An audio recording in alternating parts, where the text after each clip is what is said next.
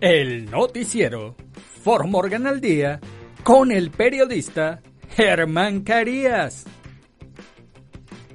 En el noticiero For Morgan al día, usted se enterará de noticias, deportes, sucesos, investigación, actualidad. Acompaña al periodista Germán Carías de lunes a viernes en sus dos ediciones a las 6 de la tarde y a las 10 de la noche. Así que no lo olvide. El noticiero For Morgan al Día es transmitido por la emisora Juan FM 93.1. El noticiero For Morgan al Día con el periodista Germán Germán Carías. Carías. Hola, hola, Formorgan. Los saluda el periodista Germán Carías. Hoy martes 8 de noviembre del año 2022.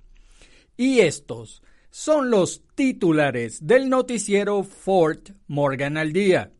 Llegó el día de las elecciones y los votantes deben emitir sus votos en persona o en buzones antes de las 7 de la noche.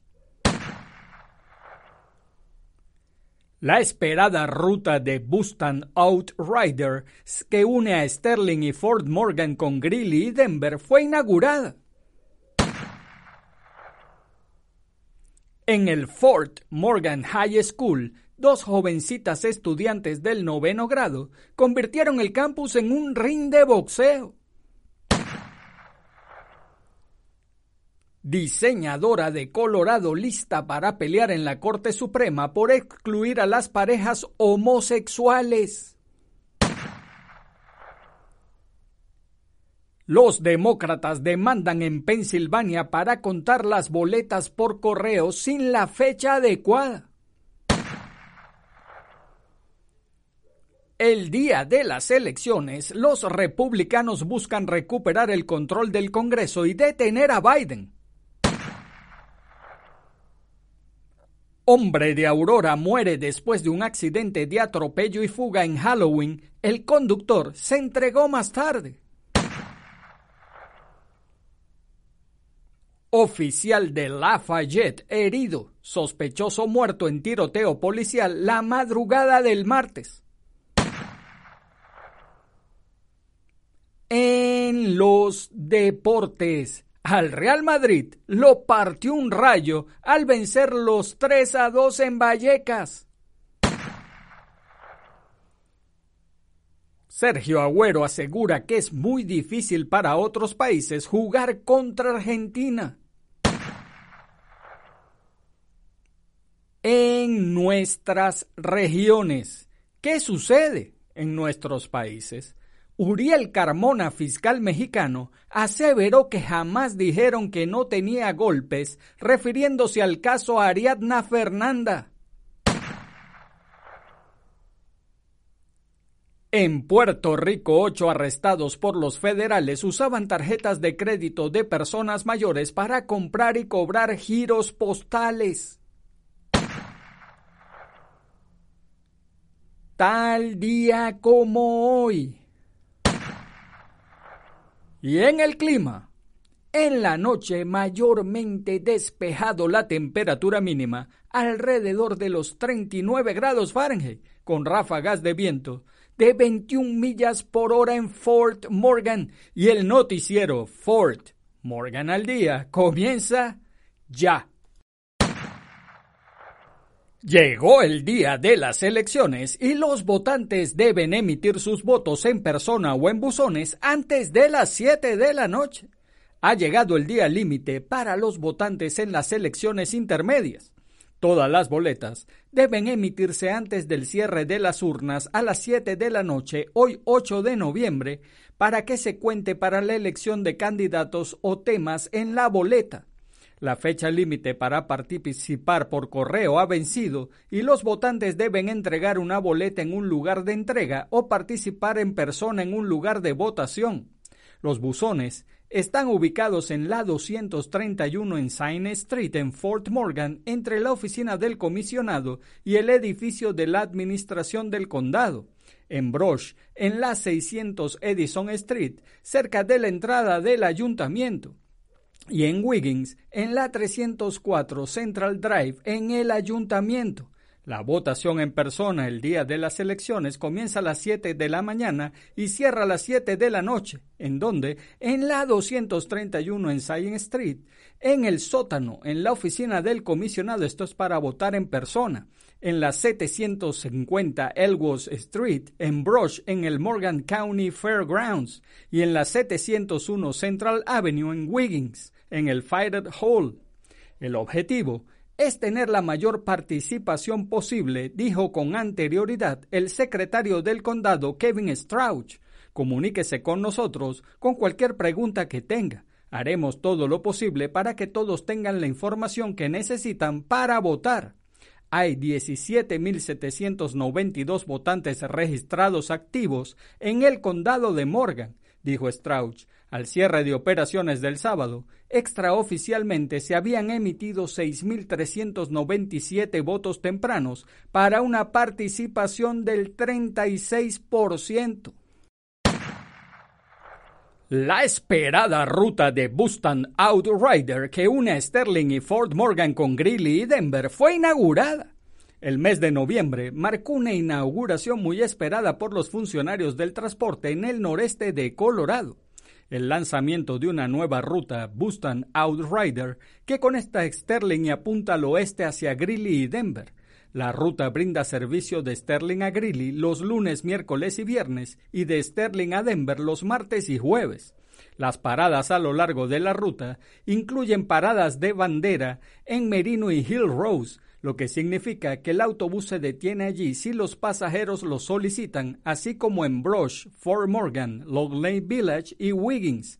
En la ruta Greeley, el autobús se detiene en Kersey, el Hospital Greeley de UC Health, el Centro Médico del Norte de Colorado y el tránsito Greeley-Evans. La ruta de Denver incluye paradas de Kennesburg, Lo Chip Bull, en Peoria Station Park and Ride, en Aurora y en Denver Union Station.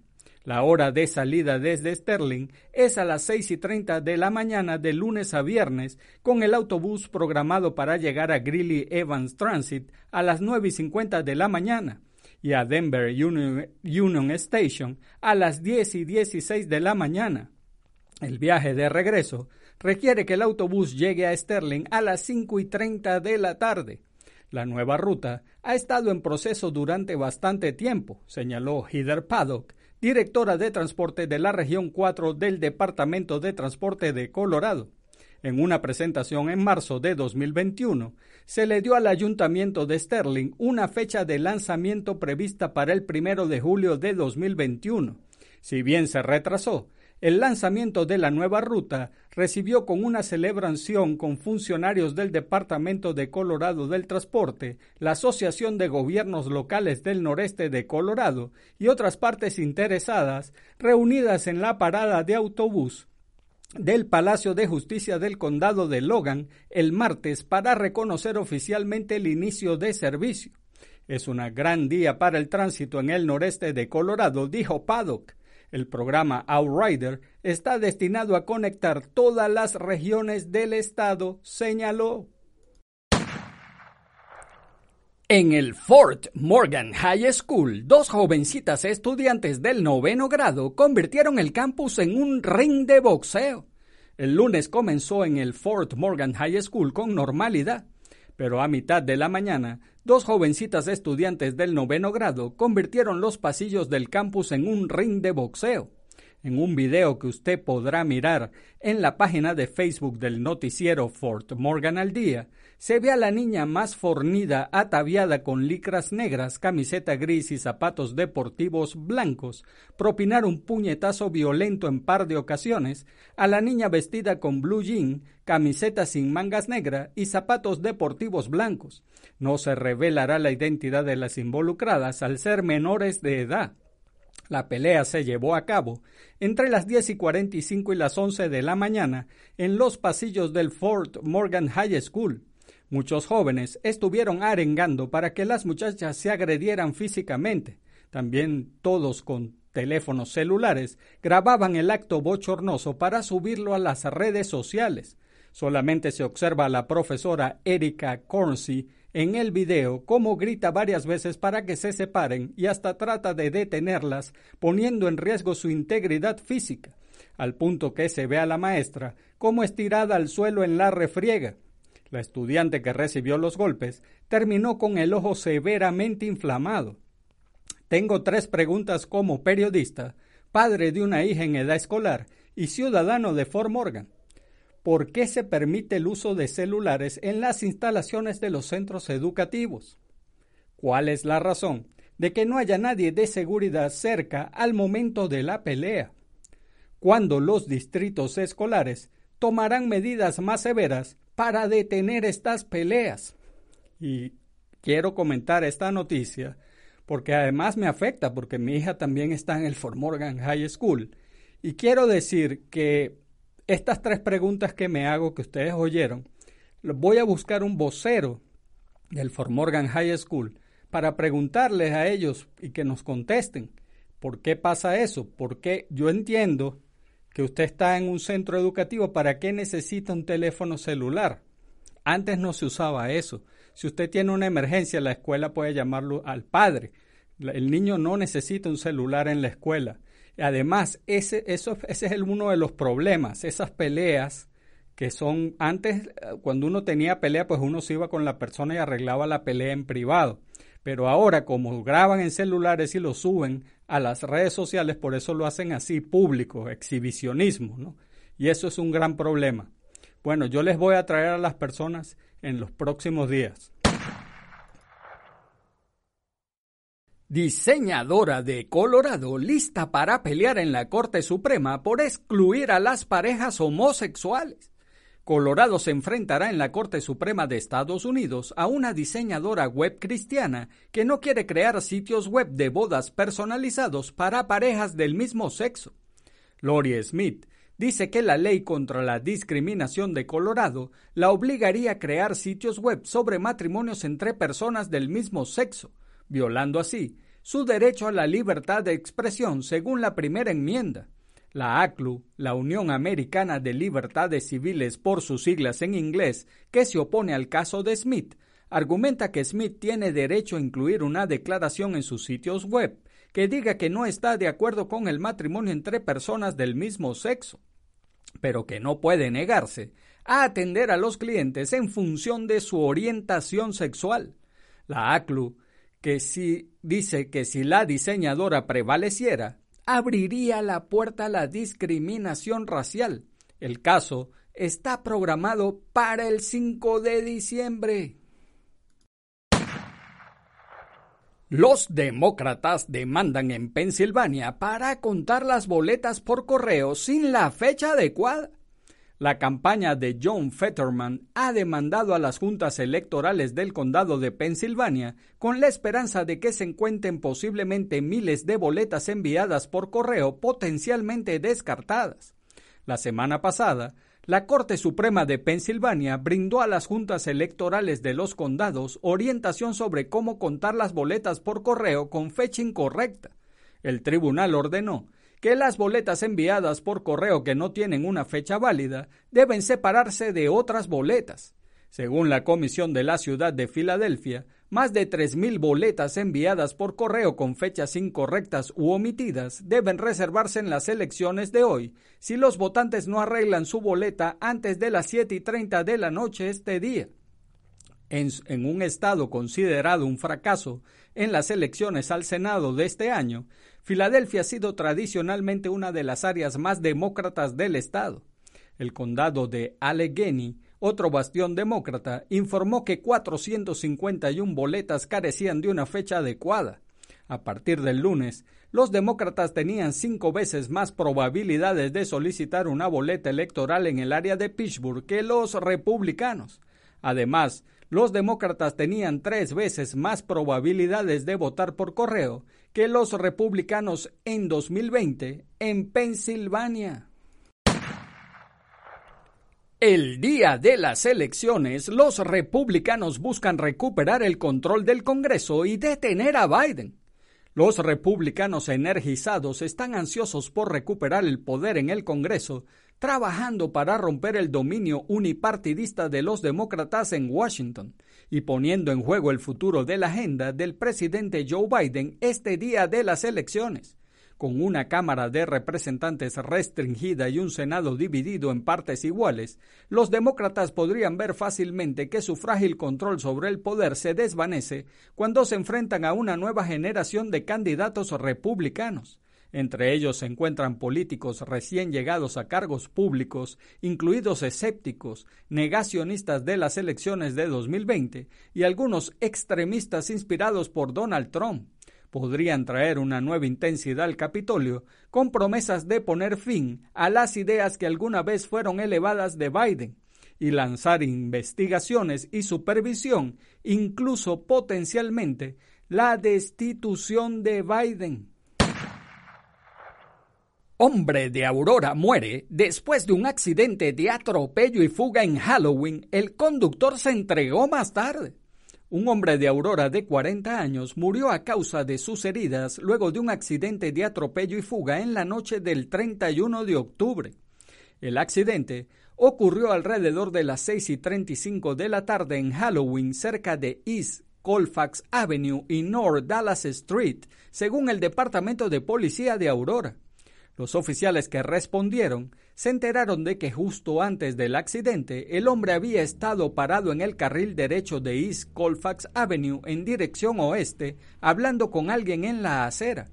El hombre todavía estaba en la carretera cuando fue golpeado por el conductor que estaba en un sedán, dijo la policía. El conductor no se detuvo después del accidente, según la policía.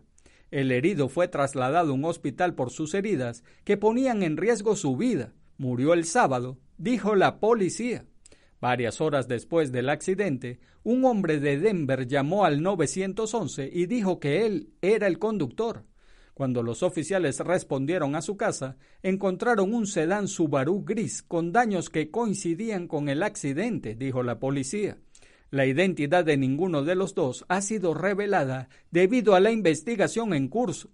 Cualquier persona con información sobre este accidente debe llamar al Departamento de Policía de Aurora al 303-627-3100 o si quiere permanecer en el anonimato, llamar a Metro Denver Crime Stoppers al 720-913-7867 este accidente marca la muerte número 41 relacionada con el tráfico del año, dijo la policía. Oficial de Lafayette herido, sospechoso muerto en tiroteo policial la madrugada del martes. Mientras investigaba un informe de un vehículo robado en Lafayette, la policía participó en un tiroteo con un sospechoso en el que el sospechoso murió y un oficial recibió un disparo en la pierna. Alrededor de la una y veintidós de la madrugada del martes, los oficiales del Departamento de Policía de Lafayette se enteraron a través de un lector automático de matrículas de que había un vehículo robado en el área de West South Boulder Road y Dixon Avenue. El vehículo era un Toyota Camry plateado. Los oficiales ubicaron el automóvil en Circle K, ubicado en la 225 West South Boulder Road, pero no había nadie adentro. Poco después, la policía vio a dos personas salir de la tienda y caminar hacia el automóvil. Luego huyeron a pie, pero uno regresó al automóvil, dijo Brian Rossipaglia, subjefe del Departamento de Policía de Lafayette. Esa persona, un sospechoso masculino que estaba armado, abrió fuego contra los oficiales, dijo la policía. El sospechoso hirió a uno de los oficiales de Lafayette en la pierna. El mismo oficial devolvió el fuego, dijo Rossi Paglia. Poco después, el sospechoso fue encontrado muerto dentro del vehículo. El segundo sospechoso, solo identificado como una mujer menor de edad, fue encontrada y detenida. Los deportes, al Real Madrid lo partió un rayo al vencer los 3 a 2 en Vallecas. El Real Madrid perdió en Vallecas frente al Rayo 3 a 2 en un encuentro en el que fue superado en intensidad por el equipo local, que contabilizó 15 remates y marcó 3 goles, para llevarse la victoria y dejar sin liderato al conjunto de Carlo Ancelotti. Ahora el Barça es líder en solitario de la Liga de España. Sin Karim Benzema ni Tony Cross, el Real Madrid se plantó en Vallecas sabiendo que el Barcelona podía arrebatarle el liderato y todo lo que no fuera ganar el derby le impediría seguir en la primera plaza. Pese a ello, el equipo de Ancelotti se vio superado en la presión por el Rayo desde el principio, y, si casi tiempo, y sin casi tiempo para que algunos aficionados se sentaran en la grada, recibieron el primer gol del cotejo. Sergio Agüero asegura que es muy difícil para otros países jugar contra Argentina. El exfutbolista argentino Sergio Kun Agüero indicó que es muy difícil para otros países jugar contra la selección argentina en entrevista concedida a la FIFA y difundida este martes debido al comienzo del Mundial de Qatar 2022. El exjugador del Independiente argentino, el Atlético de Madrid español y el Manchester City inglés, que jugó tres Copas del Mundo Sudáfrica 2010, Brasil 2014 y Rusia 2018 con su selección, recordó que cuando era niño descubrió que el albiceleste siempre estaba entre las favoritas para ganar. A medida que los distintos mundiales pasaban, te dabas cuenta de que Argentina siempre estaba ahí, entre los equipos favoritos. En mi opinión, es muy difícil para otros países jugar contra Argentina, explicó. El exfutbolista de 34 años comentó que la pasión por el fútbol en Argentina es tan grande que incluso las escuelas suspenden sus clases y que aunque siendo un niño no, no entiendes mucho, él era consciente de que cuando llegaba a un mundial todo el país se detenía. En nuestras regiones, ¿qué sucede? En nuestros países. Uriel Carmona, fiscal mexicano, aseveró que jamás dijeron que no tenía golpes, refiriéndose al caso Ariadna Fernanda. El fiscal general del estado de Morelos, Uriel Carmona Gandara, dijo en entrevista con Ciro Gómez Leiva que no renunció al cargo, luego de que la misma fiscalía defendió en un comunicado los resultados de la necropsia realizada inicialmente a Ariadna Fernanda. El caso de esta joven de 27 años, quien fue encontrada muerta en Morelos, ha conmocionado a México, pues el primer dictamen apuntó como causa de muerte a una broncoaspiración como consecuencia de una congestión alcohólica, mientras que en el segundo, realizado en la Ciudad de México, a trauma múltiple. Nosotros no conocemos el dictamen de necropsia practicado por el Instituto de Ciencias Forenses de la Ciudad de México y la Fiscalía de la Ciudad de México tampoco conoce el contenido de nuestro dictamen. Estamos por remitir físicamente la carpeta, compartió en imagen de televisión Uriel Carmona. Nosotros jamás dijimos que no tenía golpes en el cuerpo de esta joven. Dijimos que las lesiones provocadas por golpes como son esquimosis y escoriaciones no fueron las causantes de la muerte, aseguró. De la misma manera, en un comunicado emitido el día de ayer por la Fiscalía de Morelos, la dependencia aseguró que todos los casos en donde es víctima una mujer se investigan siempre y desde el principio aplicando el protocolo con perspectiva de género. Estas declaraciones generan fuertes críticas hacia las autoridades morelenses, pues muestran contrariando los avances de investigación realizados por la Fiscalía General del Estado de Ciudad de México. En Puerto Rico, ocho arrestados por los federales usaban tarjetas de crédito de personas mayores para comprar y cobrar giros postales. Las autoridades federales ejecutan desde la madrugada de hoy martes órdenes de arresto en el área metropolitana contra ocho personas acusadas por fraude bancario. El operativo está a cargo de la Oficina Federal de Investigaciones, FBI por sus siglas en inglés, y la Oficina de Inspectores Postales, informó Limarie Lobet, portavoz de la Fiscalía Federal en Puerto Rico. Un gran jurado federal emitió contra el grupo una acusación de 40 cargos que además de fraude bancario incluye fraude electrónico, robo de identidad y conspiración para el lavado de dinero, entre otros. De los ocho acusados, cuatro se encontraron en la comunidad libre en Puerto Rico y uno en Estados Unidos mientras dos estaban bajo custodia de las autoridades en la isla y otro está bajo detención en República Dominicana, aseguró la vocera del FBI, Limari Cruz Rubio. Según las investigaciones, el esquema fraudulento se basaba en utilizar tarjetas de crédito, en su mayoría de personas mayores, clientes del Banco Popular, para comprar y cobrar giros postales. El plan se ejecutó desde el 21 de octubre del año pasado hasta el presente y las ganancias aumentaron a unos 619.344 dólares. Las ocho personas identificadas son Ángel de la Rosa, alias Julio Zapata, Raiza Raimundo Vargas, conocida como Lady, Adonis Márquez Marte, Josué Figueroa López, alias Pachín, Mirquín Espinosa Salvador, alias José Mesa, Jan González López, Nicole Figueroa de Jesús y Edwin Peña Valdés, también conocido como Pajarito. De acuerdo a las autoridades de La Rosa y otros miembros del grupo, se hicieron pasar por agentes federales o empleados bancarios y visitaron las residencias de sus víctimas, alegando que sus cuentas bancarias habían sido comprometidas. Entonces, con el pretexto de ayudar a restaurarle sus cuentas, le pedían que proporcionaran sus tarjetas de débito y números secretos de cajero automático. Al lograr la posesión física de las tarjetas de débito, comprarían giros postales en diversas partes de Puerto Rico que posteriormente fueron cambiando a efectivo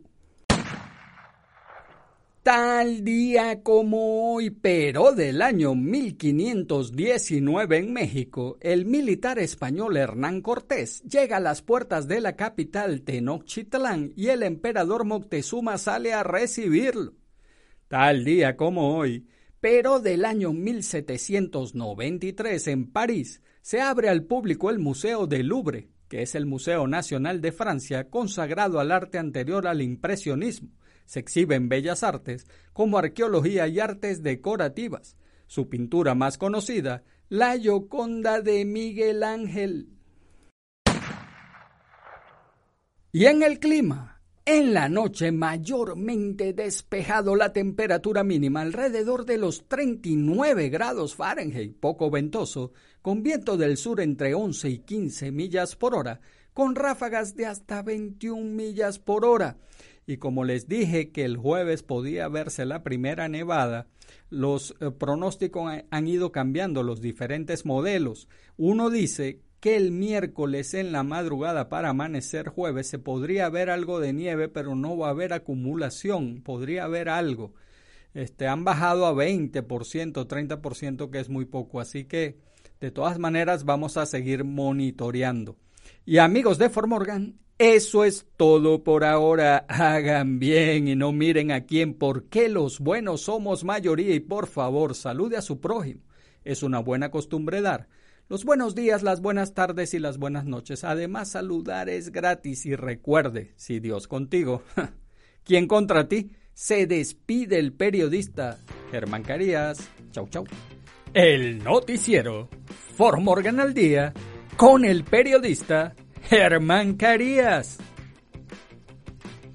En el noticiero Formorgan al día, usted se enterará de noticias, deportes, sucesos, investigación, actualidad. Acompaña al periodista Germán Carías de lunes a viernes en sus dos ediciones a las 6 de la tarde y a las 10 de la noche Así que no lo olvide. El noticiero Formorgan al Día es transmitido por la emisora Juan FM 93.1. El noticiero Formorgan al Día con el periodista Germán Germán Carías.